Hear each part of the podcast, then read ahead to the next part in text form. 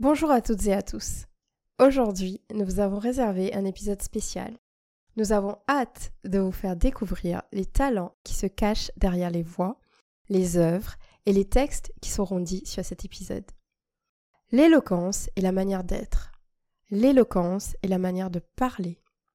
L'éloquence est la manière de convaincre. Mais surtout, l'art de transmettre les émotions. Nous avons choisi de vous apporter notre touche personnelle à travers nos combats, nos valeurs, nos idéaux dans nos œuvres. Vous ne serez peut-être pas en accord avec tout ce qui sera dit. Vous ne comprendrez peut-être pas le point de vue de la personne. Et tant mieux. La contradiction n'est pas le mal. Le conflit n'est pas le mal. Les mots vous toucheront certainement. Du moins, nous l'espérons. Notre objectif est de vous faire parvenir notre art au travers de nos mots. L'éloquence est un art, l'art d'émerveiller, l'art de faire réagir, l'art de persuader. Si nous arrivons aujourd'hui à vous faire esquisser un sourire, un haussement de sourcil, un what ou un yeah, c'est que nous y sommes parvenus. Alors, chers auditeurs et auditrices, nous vous souhaitons à tous une écoute tout en douceur et en sérénité. Nous allons commencer par quelqu'un qui nous vient de très très loin. Elle s'appelle Siam, elle est en Australie en ce moment et elle a décidé de nous faire part d'un sujet qui lui tient à cœur. Et je dois avouer que de mon côté, je suis extrêmement impatiente à l'idée que Siam puisse nous dévoiler son œuvre, la pépite qu'elle a écrite. Siam, the floor is yours. Franco-marocaine expatriée en Australie, je suis Siam et j'ai 27 ans. La question de l'identité et du multiculturalisme est quelque chose avec lequel je vis depuis mon enfance. Issue d'un mélange franco-marocain, d'une mère marocaine et d'un père métissé, la problématique m'a toujours été adressée. Ou du moins aussitôt que au Maroc, je suis arrivée vivre en France. J'avais un an l'âge auquel j'ai commencé à expérimenter ce qu'était le multiculturalisme et les questions qui y sont rattachées. À un an, je refusais de m'exprimer en français. Langue avec laquelle je suis née, le français était pourtant l'une des langues officielles du Maroc et très communément parlée. Je lui préférais l'arabe, ou devrais-je dire le dialecte marocain, le darija. Était-ce une façon pour moi de lutter contre le dépaysement, un moyen de renouer avec mes racines, de m'accrocher à une identité? Déjà, à cet âge-là, une identité aussi petite qu'elle soit à laquelle il me semblait aussitôt être arraché. Et puis, les années ont fait leur travail. J'ai très vite troqué la langue d'une lignée d'Abou ou d'Ibn, génie du monde arabo-musulman, à celle de Molière, de Voltaire et des Lumières. J'ai excellé. Me hissant sans effort au premier rang des classes que je traversais, année après année, J'étais le fruit d'une immigration choisie, aisée, que certains qualifieront aujourd'hui d'intégrée. J'étais fière de ce que j'étais, sans vraiment le savoir moi-même. Paradoxe ou euphémisme d'une identité en puzzle, entre croissant au beurre et lune de miel.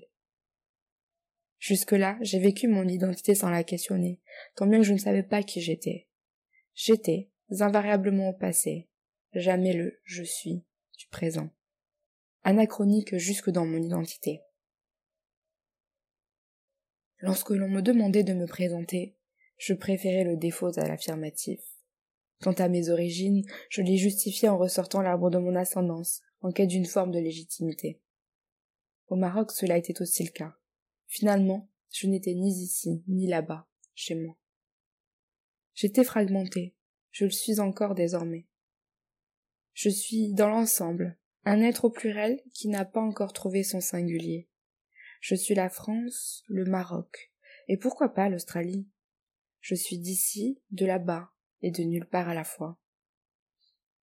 Je suis, sans encore savoir qui, franco-marocaine, expatriée en Australie, je suis Siam, et j'ai 27 ans. Oh là là, Siam, c'est excellent. Je savais que ça allait être génial, que ça allait être puissant, mais là, c'est extraordinaire et je pense que énormément de personnes vont se reconnaître en toi, vont reconnaître le parcours que tu as et que tu as pu vivre. Et j'espère que ça parlera à d'autres personnes qui ne comprennent pas ces problématiques. En tout cas, merci à toi pour ce super beau texte. Tu m'as bouleversé clairement et j'aime beaucoup ce que tu as écrit. Siam, je veux bien que tu nous dises un peu plus sur toi et pourquoi ce texte, pourquoi tout ça en fait. Alors je m'appelle Siam, j'ai 27 ans, et si j'ai choisi d'écrire ce texte et de le partager avec vous, c'est parce qu'il a une raison particulière pour moi, puisque je suis française et marocaine à la fois. J'ai toujours vécu en France aussi loin que je me souvienne, c'est d'ailleurs là où j'ai passé mes jeunes années, là où j'ai construit mes premières amitiés, là où j'ai été élevée, là où j'ai étudié, où j'ai obtenu mon master en marketing, et aussi là où j'ai obtenu mon premier emploi, toujours en France. C'est aussi là où se trouve en quelque sorte une partie de mes racines.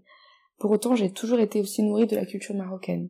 Que ce soit lors de mes visites annuelles dans ma famille, au Maroc, lors d'échanges avec ma mère ou mon père en dalija, dialecte marocain dérivé de, l'arabe classique.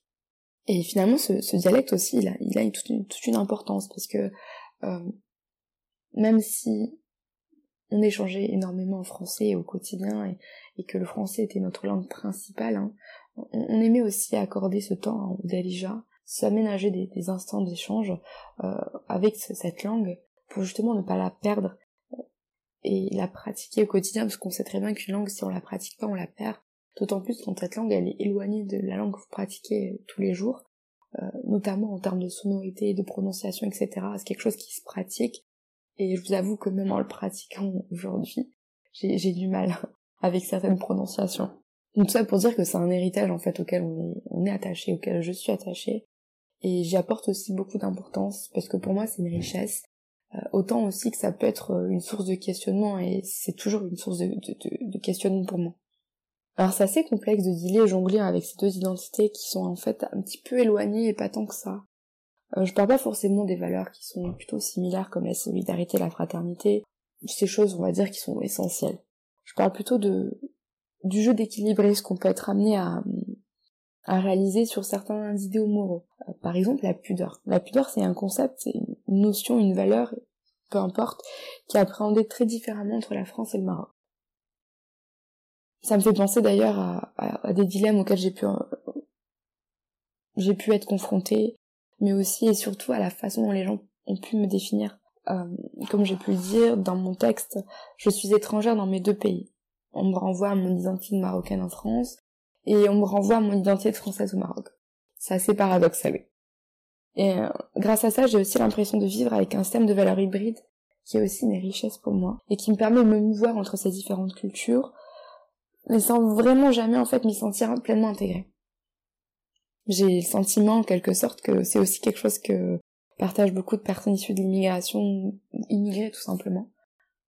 C'est, on va dire, la question existentielle peut-être pour euh, pour, euh, pour les personnes comme moi. Je te remercie, Siam, pour ce témoignage poignant. En effet, ce n'est pas toujours facile de jongler avec ces différentes identités, et surtout quand l'identité devient un dilemme.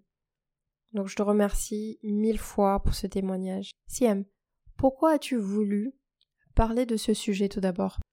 Si j'avais un seul message à, transmettre par rapport à ça, c'est que finalement c'est beaucoup de questionnements, mais c'est aussi beaucoup de richesse. C'est quelque chose que bah, qu'on peut pas vous enlever en fait, qui vous appartient. Vous êtes issu de plusieurs cultures et grâce à ça, en tout cas moi, j'ai acquis pas mal de, de souplesse, on va dire, de malléabilité culturelle, d'une grande ouverture d'esprit. Et ça m'aide beaucoup dans mon quotidien ici en Australie. Que tout simplement, c'est une culture totalement différente de ce que je peux connaître au Maroc, de ce que je peux connaître en France. Et ça m'ouvre aussi à d'autres choses. Donc vraiment, vraiment, c'est quelque chose euh, sur lequel j'incite beaucoup, c'est une richesse et vous savez peut-être pas idée à quel point c'est euh, c'est une chance, vraiment. Je pense que t'as tout dit. Je n'ai plus rien à rajouter. Chers auditeurs et auditrices, c'était donc Siam, venu tout droit de l'Australie, qui nous parlait de multiculturalité et de son identité en tant que française et marocaine. J'espère que vous avez apprécié et que vous avez adoré son œuvre, son texte. Chers auditeurs et auditrices, après avoir écouté ces belles paroles de Siam sur la multiculturalité, je vous propose maintenant de naviguer vers d'autres horizons. Notre prochaine invitée s'appelle Suhir Triki et elle nous vient tout droit de la Tunisie et elle nous a réservé une superbe belle surprise sur un sujet tout aussi important.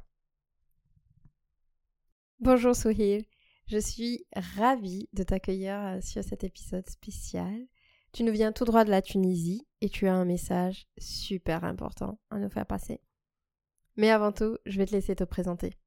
Qui es-tu, Souhil ah, Merci beaucoup de m'avoir. C'est Souhil Triki, étudiante en M2 Master de recherche en Management, Stratégie et Conseil à l'IHC Carthage à Tunis. Je suis très ravie de partager ma passion avec vous. Merci Souhil. Si je ne me trompe pas, tu nous as réservé un très beau texte, écrit d'ailleurs par toi-même. Et si je ne m'abuse, ton texte parle d'une graine. C'est bien ça? J'ai prévu d'écrire selon une critique littéraire appelée éco-critique, euh, qui fait une prise de conscience sur les liens entre l'homme et la nature. Euh, et j'ai soumis la question de la durabilité à une expérience vécue par la graine, qui symbolise la fertilité, la durabilité, en racontant son parcours avec l'homme dans différents domaines d'activité, de l'agriculture au business, à la politique, etc. Wow. Ça se voit que cette question a été durement réfléchie. J'espère que les personnes qui nous écoutent vont comprendre le message que tu souhaites faire passer à travers cette œuvre. Et d'ailleurs, j'ai envie de te poser la question suivante. Quel message est-ce que tu veux faire passer sur ce podcast? L'inconscience du citoyen, elle est facilement marquée par euh, des messages consuméristes qui incitent à la satisfaction immédiate de ses besoins par tout moyen disponible.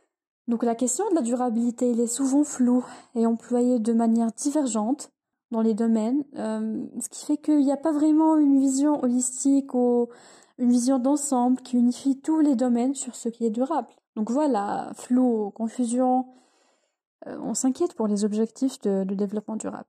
Si je résume donc, Sohir, ton objectif est de nous faire prendre conscience des problématiques qui tournent autour de l'écologie et du développement durable. Je veux que le monde soit plus conscient et subtil dans l'assimilation de ce qu'il reçoit des médias déjà et de sa vie courante, en se posant d'une part des questions sur la durabilité et encore d'usage, et en pensant d'autre part à un projet collectif et durable pour tous. Merci à toi Souhir pour ces explications. Je vais maintenant te laisser prendre la parole pour nous expliquer avec beaucoup d'éloquence ce qu'est le développement durable, l'écologie, à travers le cycle de vie d'une graine, et nous éclaircir un peu plus les idées à tous ces niveaux. Merci. Toute perdue dans l'ampleur de ces dissimulations, la graine est partie en quête de soi-même. Arrivée aux périphéries d'une campagne, elle retrouve ses analogues, se met un peu partout, sollicitant une grâce de fertilité et d'abondance, nourrissant de leur progéniture un bétail obéissant et reconnaissant. Tout était sous contrôle, sous la mainmise d'un agriculteur habile et subtil dans ses choix. Les jours s'écoulent, dans un bruit familier. La moisson rassurante quelque temps, inquiétante d'autres fois, mais jamais éteinte sans renaissance jusqu'à ce que le champ reçoive, dans une matinée pas comme les autres, une camionnette dont le chauffeur était rencardé pour charger les moissons. Un peu plus loin, des humains remontant à la crête d'un toit déterminé planifient une accélération de cette monotonie immuable depuis chaque lever de soleil. La graine mémorise l'intention humaine alors qu'elle digère ses dernières observations à la campagne. Elle remonte derrière, discrètement, et elle repense en profondeur, sous une couverture noire en plastique, le regard humain d'au-dessus du toit. Hmm. Un futur ombragé se dessine en guise de prédestin. La contemplation perdure silencieusement dans l'obscurité, jusqu'à ce qu'elle se retrouve mêlée du bruit de la cité moderne à l'écho des cris de marchands et qu'un frottement brusque et sec des freins du véhicule fait signe de suspension. Et hop La graine ne peine plus à percevoir la lumière citadine pour quelques secondes, mais un peu en flou car elle se retrouve déplacée rapidement à l'entrepôt. Elle sort du lot pour faire l'état des lieux. Surprise La nature entière est expatriée. Quinze minutes passent sans dévoiler le plan. Un chef, portant une casquette bleue, rentre pour la ramener à l'usine. Hmm, des machines un peu partout, suivant un ordre judicieux, sont montées pour une appétence particulière. La graine survole le processus de traitement de ce qu'elle entend être appelée matière première, jusqu'à ce qu'elle se retrouve elle-même opaque. L'Écosse, tout solide, et pourtant jugé stérile, sont mis à côté pour adresser la décharge et adhérer à une retraite précoce. À la fin, la graine dérivée, toujours emballée avec des milliers d'emprisonnés similaires, dans des sacs en plastique et d'autres en carton, des boîtes en verre et d'autres en cuivre, se manifeste discrètement dans des annonces publicitaires de tout type, sous un éclairage parfaitement étudié, pour faire rembourser la star de l'usine. Une première annonce est diffusée lors d'une foire internationale de business intitulé Sustainable Forever, dont les invités sont venus séparément en business class. Les commerçants basculent les graines emballées en montrant le label Bio, marquant le paquet. La graine entend tout mal, à l'exception du mot d'ouverture du directeur de la foire où il dit Consommez bien, achetez-en plein et restez sains. Des applaudissements chaleureux clôturent l'événement en toute fierté, et les participants déclassent les paquets post-consommés à la retraite. Une deuxième annonce est diffusée lors d'une campagne électorale. La graine, encore perturbée, se voit imagée distinctement sur les affiches d'une vingtaine de partis politiques, prônant le développement durable comme priorité de leur plan d'action les citoyens, perdus dans la similitude écrasante, votent au hasard, en aspirant à une durabilité certaine. Ils empiètent la veille des résultats, les affiches engrenées, en tirant les feux d'artifice, s'ils célèbrent la victoire, en chassant les concitoyens, s'ils se révèlent de la défaite. Dans tous les cas, leurs expressions sont durables. Une troisième annonce est diffusée sur un plan de construction de la première piscine municipale durable. L'eau puisée est issue de puits dont le pH est testé non nuisible à votre peau et à vos cheveux. Le coût d'accès est abordable pour toute catégorie socio-professionnelle. La graine, invité spécial de la fête d'inauguration, assiste au centre de l'affiche. Toute sèche et assoiffée. Et les annonces se déchaînent. La graine, durablement mâchonnée par toutes les doctrines, lance un appel à candidature pour un concours de réhabilitation de la classe des retraités.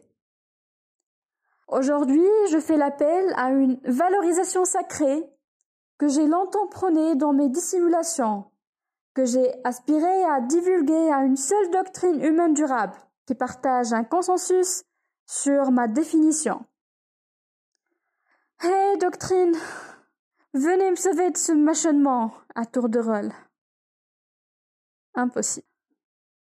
Car je suis la mission d'une synergie, d'une résurrection. Et à la dernière minute, elle repose en paix au ventre, en essoufflant ces derniers mots. Ne m'étouffez pas, je suis nettement durable. Oh my god. So here c'était incroyablement beau, magique et tu nous as fait voyager. C'est un sujet délicat et assez compliqué, je pense, aujourd'hui en tout cas. Et ce n'est pas toujours évident de prendre un tel sujet et d'en parler et de faire comprendre le message que tu as voulu nous faire passer. Donc j'espère vraiment que les personnes qui nous ont écoutés, que la communauté de l'art de dire a su comprendre ton message et que cela va impacter peut-être leurs attitudes, leurs comportements et tout simplement nous faire avoir une prise de conscience. Je te remercie encore une fois d'avoir participé à cet épisode et nous te retrouvons peut-être prochainement. Chers auditeurs, nous sommes passés par l'Australie et la Tunisie et je vous propose de revenir maintenant en France. Je pense que vous avez peut-être une petite idée de ce qui va se passer, ou peut-être pas. Je vous donne un petit indice. C'est quelque chose que nous n'avons encore jamais fait sur l'épisode. Et la prochaine œuvre vient directement d'une personne de l'équipe de l'art de dire, que vous connaissez déjà très bien. Elle s'appelle Oumaima. Et j'espère que vous allez adorer sa prestation. Oumaima, nous avons de la chance de t'avoir à nos côtés aujourd'hui. Tu vas nous interpréter une œuvre qui vient tout droit de la Tunisie. J'ai envie que tu nous en dises un peu plus. Qui tu es? Pourquoi la France? Pourquoi cette œuvre? Pourquoi toi? Merci Aïcha. Alors tout d'abord, je veux dire que c'est moi qui suis chanceuse d'être là aujourd'hui. Moi, j'ai 25 ans, je suis née et j'ai grandi en Tunisie. Aujourd'hui, je suis toulousaine par adoption. Donc le fait d'avoir choisi de me lancer dans une nouvelle expérience euh, loin de mes proches m'a permis d'ouvrir les yeux sur beaucoup de problématiques. Sociable et humble comme je suis, j'étais dans une optique euh, sky is the limit pour moi. Donc j'ai fréquenté des gens, des personnes de toutes les couleurs, j'ai fait beaucoup d'autostop, j'ai fait euh, pas mal de voyages, je dirais. Et tout ça, ça a fait en sorte que j'ai eu des expériences euh, inédites. Et ça, ça m'a permis de voir euh, des causes de plus près et d'avoir un œil neuf sur les actualités et sur ce qui se passe autour de moi. J'ai envie que tu nous en dises maintenant un peu plus sur l'œuvre en question. Tu nous fais attendre, tu te laisses désirer, Oumaima. Donc pourquoi j'ai eu envie de parler de ce sujet et de chanter cette chanson, c'était surtout donc euh, suite au discours euh, du 21 février 2023 du président euh, tunisien qui a réclamé des mesures urgentes contre l'immigration pardon clandestine d'Africains subsahariens en Tunisie en affirmant que leur présence était source de violences, de crimes et d'actes inacceptables. Donc moi, quand j'ai su tout cela, quand j'ai vu tout ça sur les médias, j'étais dans un autre état, honnêtement. Ça m'a beaucoup touchée. Je sentais que j'étais déçue, triste, et que le représentant de mon pays, il a parlé de quelque chose qui ne me ressemble pas et qui ne ressemble pas à mes valeurs et à mes principes. Donc je me disais, impossible de me taire, même si je me sentais incapable de faire quoi que ce soit. Mais en même temps, ça m'a beaucoup touchée, je me sentais triste, je me sentais en désespoir, honnêtement. Donc je me disais, il faut que je préserve ma santé mentale après tout. Aujourd'hui, j'ai choisi de chanter Kalmti Horra, une chanson d'Emel Mathlouthi qui a été performée pendant la cérémonie du prix Nobel de 2015 obtenue euh, par la Tunisie. Et tout ça, c'est parce que cette chanson, elle me donne beaucoup de courage et beaucoup d'amour aussi. Merci Oumaima. Si je retiens une chose de ce que tu viens de dire, c'est impossible de se taire, de me taire. C'est beau, c'est militant. Pourquoi est-ce que tu as envie de partager ce message aux autres? Cette chanson me donne beaucoup de courage pour continuer à défendre les causes qui sont importantes pour moi oser hausser ma voix quand il le faut et m'exprimer librement. Je crois beaucoup en la puissance des paroles de cette chanson, la chanson d'Emel, la militante, la féministe Emel. Elle me donne beaucoup d'énergie positive pour ne jamais baisser les bras et continuer à défendre euh, des causes nobles qui me représentent. J'ai envie de dire à toutes les personnes qui m'écoutent que je vais essayer, tant que je suis en vie, de lutter pour la tolérance, la justice, peu importe la langue ou le genre de la personne qui m'appelle. C'est le message que je veux faire passer à travers cette chanson. Je vais maintenant laisser Oumaima prendre son élan.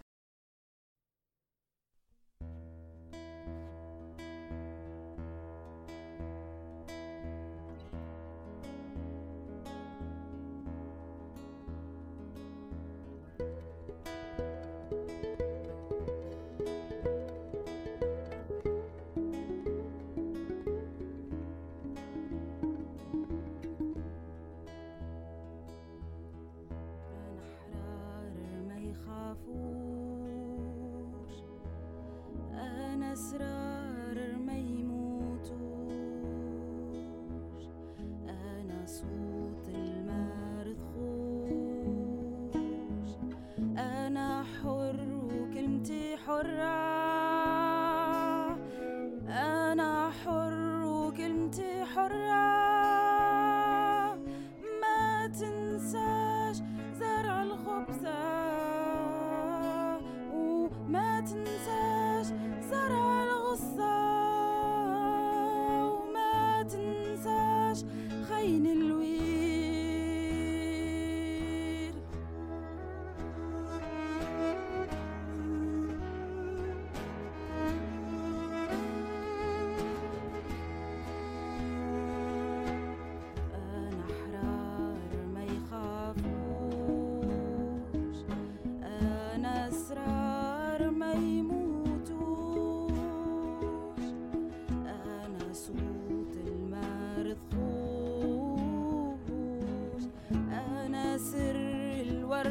الوردة